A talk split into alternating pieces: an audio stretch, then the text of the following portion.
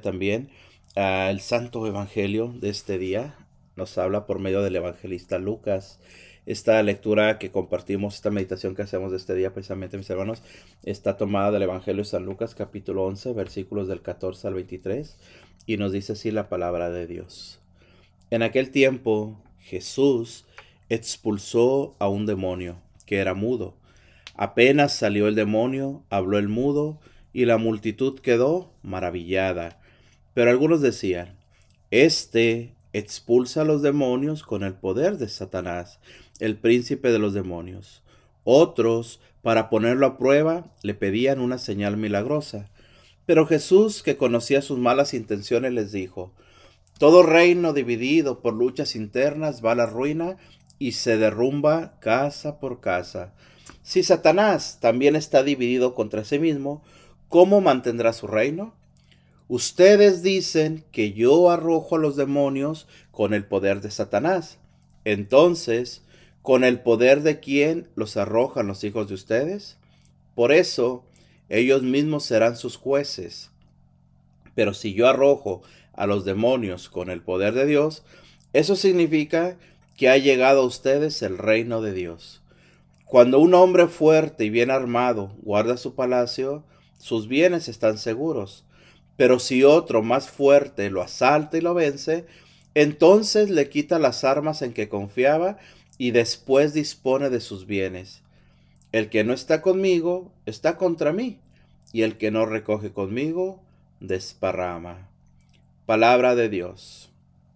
Bien, hermanos, hoy en este día, en esta lectura, en este santo evangelio de que nos habla Lucas capítulo 11, nos habla precisamente de la manifestación divina, de esa manifestación, mis hermanos, verdaderamente definitiva, que es la victoria del reino de Jesús, en el hecho de que debemos de entender nosotros de que el demonio ya no tiene ningún poder sobre el mundo y sobre la humanidad. ¿Qué sucede con esto? Mira, nos habla la palabra de Dios, mis hermanos, de la forma en la que Jesús expulsa a un demonio. Ese demonio, nos dice la palabra de Dios, es un demonio mudo. Pero ¿qué sucede? Apenas el Señor toca, el Señor expulsa, el Señor, mis hermanos, ora por aquel hombre mudo y el, el demonio sale expulsado, dice la palabra de Dios, el mudo se abre su voz y comienza a hablar el mudo comienza, mis hermanos, a, proferir, comienza precisamente, mis hermanos, a poder utilizar su boca, una boca que estaba sellada, una lengua que estaba pegada, no físicamente, sino espiritualmente. Entonces, ¿qué sucede con todo esto? Cuando la gente, el pueblo, aquella ciudad ve lo que Jesús acaba de hacer, mis hermanos, ve lo que es imposible para el hombre, ojo con esto, lo que para el hombre es imposible, dice la palabra de Dios en mismo San Lucas, lo que es imposible para el hombre, para Dios es posible. Entonces, ¿qué sucede aquí? Ven la proeza de Dios, ven la maravilla de Dios, ven el poder tan grande de Dios que se manifiesta. Pero ¿qué sucede? ¿Qué sucede, mis hermanos? Nos hablaba el libro de Jeremías en este día, mis hermanos, hablamos precisamente de que el Señor ha hablado por medio de profetas, el Señor nos ha enseñado por medio de sus hijos el poder de Dios. Hoy lo vemos prácticamente manifestado en su Hijo Jesucristo. Aquel Jesús que sucede, que hace una obra maravillosa en el nombre del Padre. Expulsa a un demonio, el hombre comienza a hablar, un hombre mudo, muchos se maravillan, la multitud se maravilla de ver el poder de Dios. Pero hay algunos, dice la palabra de Dios, que comienzan a hablar, comienzan a decir, comienzan a criticar, comienzan a señalar, comienzan, mis hermanos, a verle explicaciones a, lo, a las maravillas de Dios. Y eso, eso es lo importante, o eso es lo complicado en nuestra vida.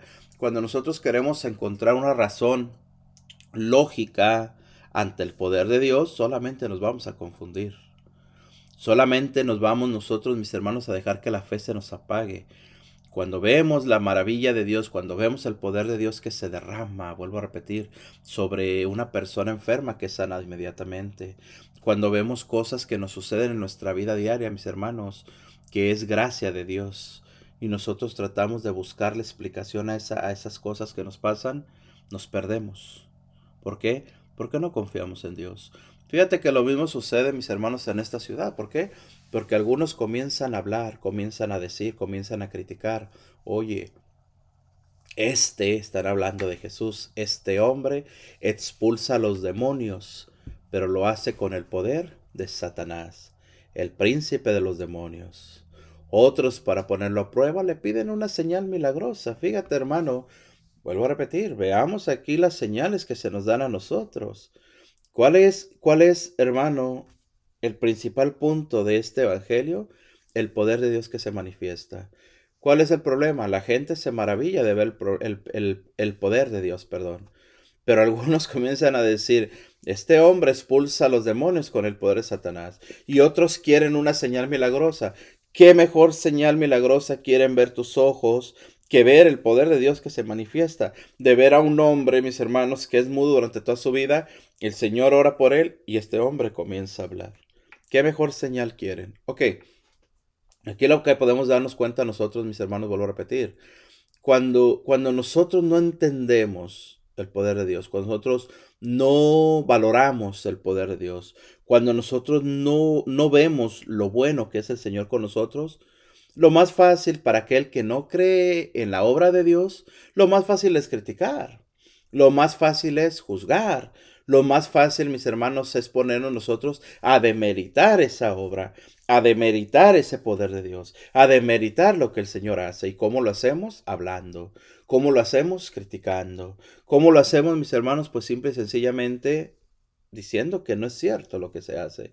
Fíjate cómo en este momento, mis hermanos, la palabra de Dios nos habla de que a Jesús lo, lo comparan, lo comparan o lo, o lo llevan a Jesús a que a que Él expulsa a los demonios con el poder de los mismos demonios. Pensemos algo, hermano. Sabemos que, que el demonio, que el Señor lo reprenda, el demonio es, es un imitador de Dios, imita todo. Todo lo que Dios hace lo imita. Pero algo que el demonio nunca va a poder hacer es hacer una obra buena. ¿Por qué? Porque las obras buenas vienen de Dios. Porque la naturaleza de Dios es ser bueno. La naturaleza que el enemigo tomó o quiso tomar, ¿cuál fue? El de ser malo, el de hacer cosas malas. Al demonio no le interesa tu bienestar, al demonio no le interesa que tú estés bien, al demonio no quiere sanarte. Él te engaña con que te sana, pero no lo hace. Sabemos y conocemos todas las prácticas ocultas que hay en, en, en, que vienen del demonio, ¿no? Todo, todo ese tipo de, de cuestiones. Pero entonces, aquí la condición, mis hermanos, vuelvo a repetir, es que ponen a Jesús en ese ámbito, ¿no? De decir, tú expulsas a los demonios con el poder de Satanás, el príncipe de los demonios. Jesús conoce las intenciones que hay en este pueblo, en esta gente, en esta, en esta ciudad, en todo lo, lo bueno que Él ha hecho. Muchos no quieren aceptarlo. ¿Y qué sucede? Dice la palabra de Dios. Jesús, conociendo sus malas intenciones, les dijo, todo reino dividido por luchas internas va a la ruina y se derrumba casa por casa. A ver, hermano, veamos y meditemos un poquito en esto. Nos dice la palabra de Dios, las palabras, fíjate, las palabras de Jesús. Todo reino dividido por luchas internas va a la ruina y se derrumba casa por casa. ¿Por qué el Señor dice esto? Todo reino dividido. Es aquí, vuelvo a repetirte, mis hermanos, cuando nosotros vemos el poder de Dios, cuando nosotros escuchamos las maravillas de Dios, cuando nosotros conocemos el poder de Dios que se manifiesta en los demás. Nuestra familia, nuestros conocidos, nuestros amigos, la gente que va a la iglesia, la gente que sigue a Jesús. ¿Cuántas veces hemos visto y conocido el poder de Dios? ¿Por qué? Porque conocemos tal vez, mis hermanos, a alguien que vivió mucho tiempo tomando, pongamos ese ejemplo una persona que conocíamos que era una persona que tomaba, no tenía ya control sobre él mismo, el alcohol tomaba control de él. Un día esa persona fue a la iglesia, fue a un retiro, conoció a Jesús, conoció el poder de Dios y esa persona automáticamente dejó el alcohol, la droga, el pecado, lo que tú quieras. Ahí está el poder de Dios. Pero ¿qué sucede? Cuando nosotros vemos o escuchamos ese milagro, rápidamente comenzamos nosotros a rechazarlo, comenzamos nosotros a no creerlo. Esas son las luchas internas que nos habla hoy la palabra de Dios. Todo reino dividido por luchas internas va a la ruina, dice la palabra de Dios. Pero el Señor está hablando del reino de nuestro corazón. Está hablando del reino de nuestro entendimiento. Está hablando, mis hermanos, en el contexto de que el Señor nos decía hoy por medio del profeta Jeremías de que, de que todo, las formas, perdón, las que el Señor nos habla por medio de los profetas, por medio de las señales, es para que la creamos, pero no las creemos. Hoy la palabra de Dios, hermano, le repito, nos lleva a esto, a que entendamos nosotros que esas luchas internas es en nuestro corazón, el creer en el Señor, el confiar en lo que vemos. Como decía hace un momento, el no buscar nosotros, hermanos, el no tener nosotros que buscarle eh, una, una explicación lógica al poder de Dios. Así de sencillo. El Señor hace obras, las hizo ayer, las hace hoy y las seguirá haciendo. Entonces, nosotros lo que tenemos que hacer es creer en esas obras, creer verdaderamente que el Señor está dispuesto a sanarnos, a liberarnos, a darnos vida y vida en abundancia. Pero el Señor, ¿cómo lo hace, mis hermanos? Vuelvo a repetir, por medio del amor, de la paz, de la tranquilidad, de acercarnos a Él, de buscarle a Él, de gustar de Él, de regresar al camino, mis hermanos. Por eso el Señor nos hablaba claramente, voy a repetir, por medio del profeta Jeremías nos decía claramente, este es el pueblo que no escuchó la voz del Señor su Dios ni aceptó la corrección. Hermano, vuelvo a repetir, Jesús hace una obra grande, nos muestra hoy el Evangelio. La gente se emociona al ver, al ver cómo expulsa aquel demonio y aquel hombre comienza a hablar, aquel hombre que era mudo, pero la gente que está ahí, ¿qué sucede? En su interior comienza a haber luchas, comienza a haber división en su corazón. Creo, no creo, creo lo que él hace, no creo lo que hace. ¿Y qué es lo más factible? ¿Qué es lo más fácil? Oh, mi lucha interna me lleva a rechazar lo que Jesús acaba de hacer. ¿Y cómo me excuso yo en eso? ¿Cómo me excuso en no creer lo que Jesús ha hecho? Muy fácil. Oh, Jesús expulsa a los demonios con el poder de los demonios.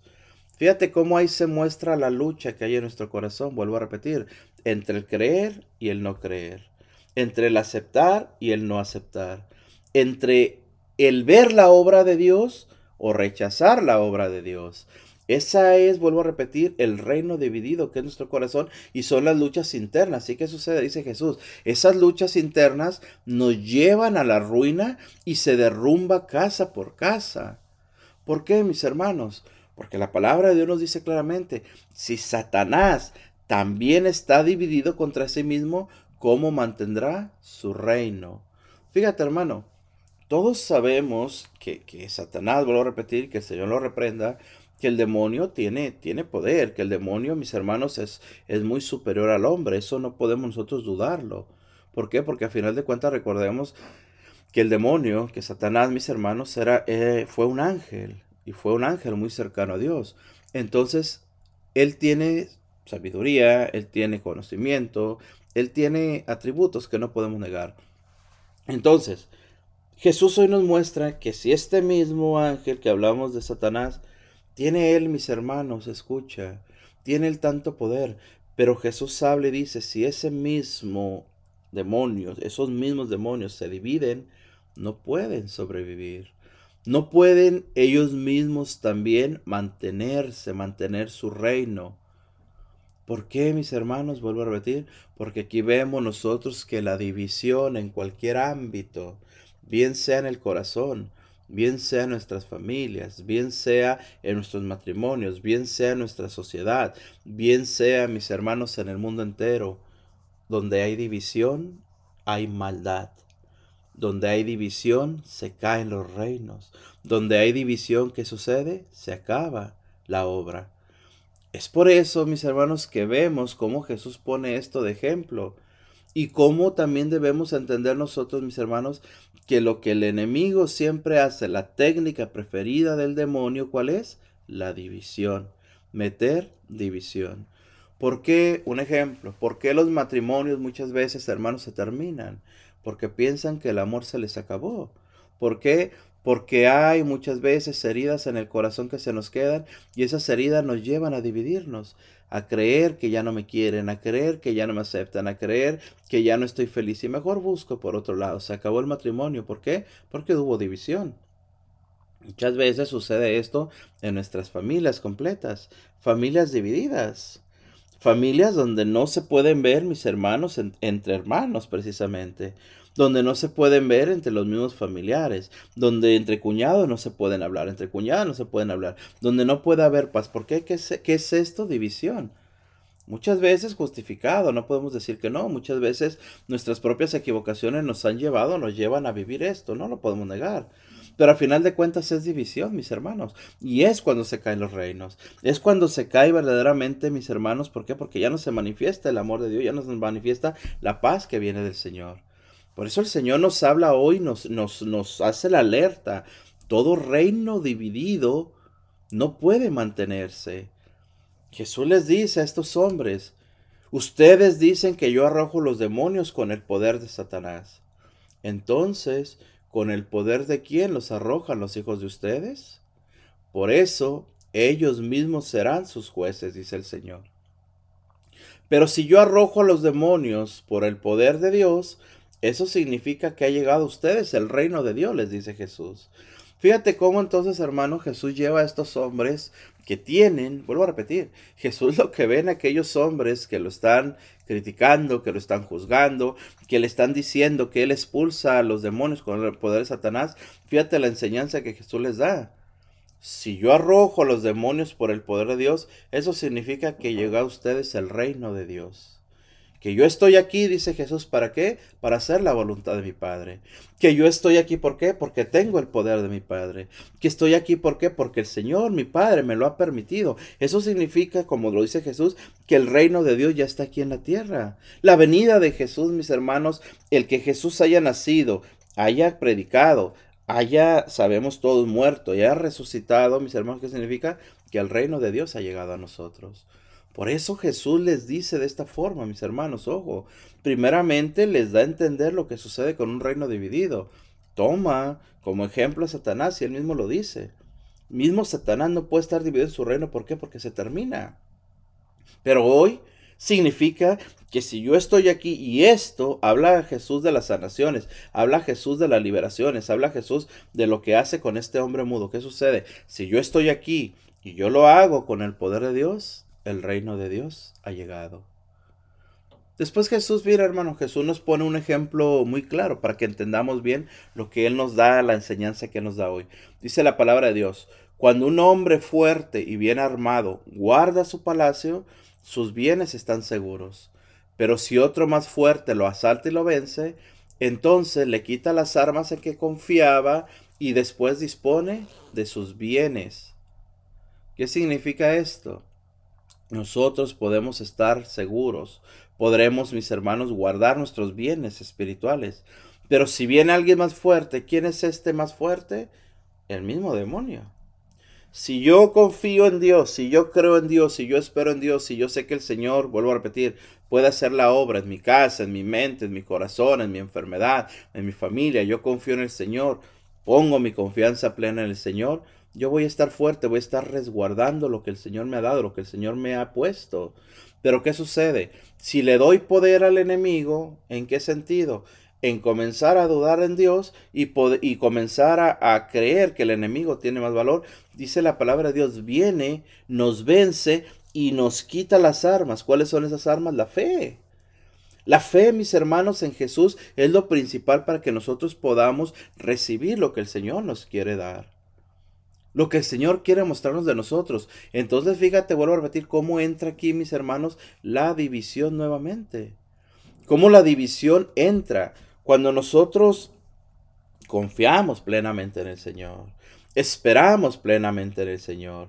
Ponemos nuestra confianza plena en el Señor. Nosotros estamos fuertes. Resguardamos lo que tenemos, que es la fe. Pero dudar un poquito creer de que no, no podemos, digamos, confiar plenamente en el Señor o que no podemos esperar plenamente en el Señor, ya es dudar. Viene el enemigo. El enemigo, mis hermanos, dice, dice la palabra de Dios, ronda, ronda como león rugiente buscando a quien devorar. Eso es precisamente cuando nosotros dejamos de ser espíritu. Cuando nosotros somos espíritu pleno es porque la confianza está en el Señor y porque el Señor nos cubre. Cuando nosotros nos acercamos a la carne, esto significa dejar de confiar, por ende, aspegarnos al pecado. olemos a carne. Cuando nosotros olemos a carne, ¿qué sucede? El demonio nos huele rápidamente y se acerca. Y nosotros que éramos fuertes por ser espíritu, comenzamos a ser débiles porque ya estamos en la carne. Dice la palabra de Dios, entonces el enemigo le quita las armas al que confiaba y después dispone de sus bienes. Nos roba, nos quita la fe, nos hace dudar. ¿Y qué sucede? Nos vence completamente. Jesús termina diciendo estas palabras. El que no está conmigo está contra mí, y el que no recoge conmigo desparrama. Palabra de Dios, mis hermanos. El que no está conmigo está contra mí. El que no cree en mí, el que no espera en mí, el que no confía en mí, aquel que no se apega a mí, está en contra de mí. El que no cree, el que no confía, el que no espera, el que no cree en la verdadera presencia del Señor. Todo esto, dice la palabra de Dios, aquellos están en contra mía. Y el que no recoge conmigo, ¿qué sucede? Desparrama, dice la palabra de Dios, hermanos. Esto, mi hermano, te repito, es algo verdaderamente interesante e importante para seguir creyendo y confiando en la bendita palabra de Dios y en lo que el Señor tiene para cada uno de nosotros, mis hermanos. Así que pues sigamos sin duda alguna, mis hermanos, creyendo, disponiendo, esperando en el Señor, confiando en el Señor y buscando que la presencia de Dios se siga manifestando, mis hermanos. Así que, pues mira, mira qué hermoso, mis hermanos, ha hablado hoy este Santo Evangelio de San Lucas en el capítulo 11, en este, este momento, en este tiempo cuaresmal, mis hermanos, donde vuelvo a repetir, es momento para meditar, para reflexionar, para descubrir y para poder, hermanos, seguir confiando más y más cada día en nuestro Señor Jesucristo, mis hermanos.